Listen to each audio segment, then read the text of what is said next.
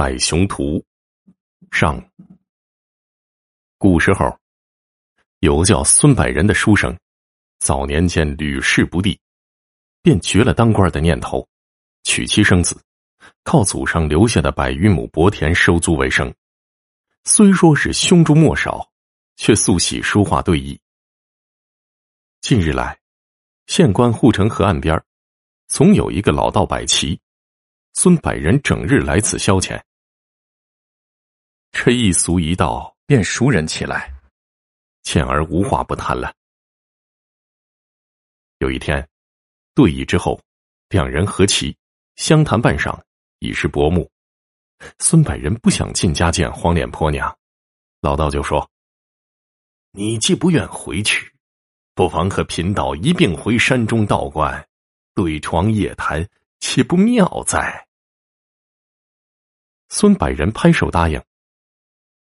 老道住在城外桃山深处一座小道观，领着孙百人入观之后，香明镜上，孙百人见道观壁上会有数幅画，内蕴深厚，不似凡人所作，啧啧称奇。问是谁画的？这老道哪里知道？只说这道观由来已久，打他记事时啊，便有这些壁画了。孙百人是越发的惊讶，久久不语，垂手叹脑。欣赏画里乾坤。老道是不懂画工流派，见状，捻着胡子一笑，说道：“哈哈哈哈师傅临终的时候还留下了一个画匣子，里面有幅长轴画卷，贫道也看不出个好坏，只是师傅吩咐该物不可落入俗世，不然，贫道早就送你了。”孙百人听闻此言，央求老道展示画匣。饱饱眼福，老道正有炫耀之心，床底拉出了一个大木箱子，拂去灰尘，打开铜锁，但见里面有一幅画卷，老道便慢慢的打开，给孙百人看。落款是一个叫做空空道人所作，名为《百皮图》，皮字怎么写呢？上面一个罢了的罢，下面四个点儿，也就是棕熊的意思。为了让大家更方便听故事，以下我们就称《百熊图》了。这幅画内容怪诞无比，在一丈余长的画卷上，大大小小画了一百只棕熊，形态各异，却也丝毫不显拥挤。令人费解的是，这些棕熊俱是穿衣戴帽，仿佛市井走卒小贩。孙百人边看边称赞：“单论画工，世间罕见呐！”后来，两人又摆盘对弈，因孙百人心里惦念这百凶图，落子乱了法章，不多时就输了。和老道又谈至深夜，旁敲侧击，老道语中透露，自然遵循师傅遗训，不会让这画儿落入花花世界的。孙百人合衣而睡，眼前俱是大小棕熊飞舞，辗转难眠。听到这老道的鼾声渐入佳境。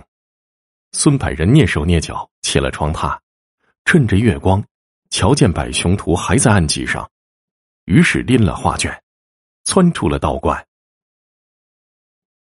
刚走了几十步，却听到后面脚步声急促，回头一看，这老道追了出来，嘴上还说：“道友留步啊，这幅画蹊跷的很，万不可带下山去。”孙百人贪画心切，哪里肯听啊？腿劲儿加大，老道追得更紧。毕竟是山道崎岖，孙百仁还是被撵上了，越发急躁，猛地一推，把老道推到崖下，深不见底，料想是活不成了。这时候，夜静更深，又是山中，并无他人。孙百人长出一口气，三步做两步，下了山。天还没亮的时候，已经到了山脚下。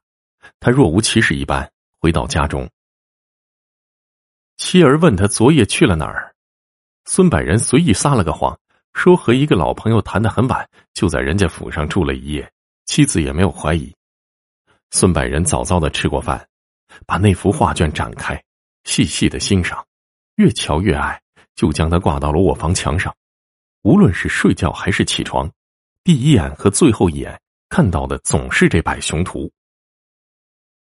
忽然有一天夜晚，雷雨交加，孙百人听到异响，翻身一瞧，正好闪电落下，点亮了周遭。这百熊图上的众熊似乎活了一般，喧嚣升起。孙百人还没来得及下床，这画陡然增大万倍，把他纳入了其中。孙百人顿时觉得头晕目眩，好似风中微尘。许久，才定下身形来。所站之地竟不是卧房，而是一处山林。身边有两三只熊正歪着头盯着他瞧呢。这熊一个个是穿衣直行，若无附身皮毛，真似人一般。孙百人大惊啊，掐掐手臂，亦有痛楚，不是在做梦。世间真有人熊之说吗？瞧着越来越多的人熊围了上来，孙百人害破了胆，拼命的逃窜，足足狂奔了两个小时，却又回到了原地。熊群里有个年老的，似是叹了口气，冲着孙百人摆摆爪子，口吐人言：“莫怕，莫怕。”孙百人颓然瘫地，晕了过去。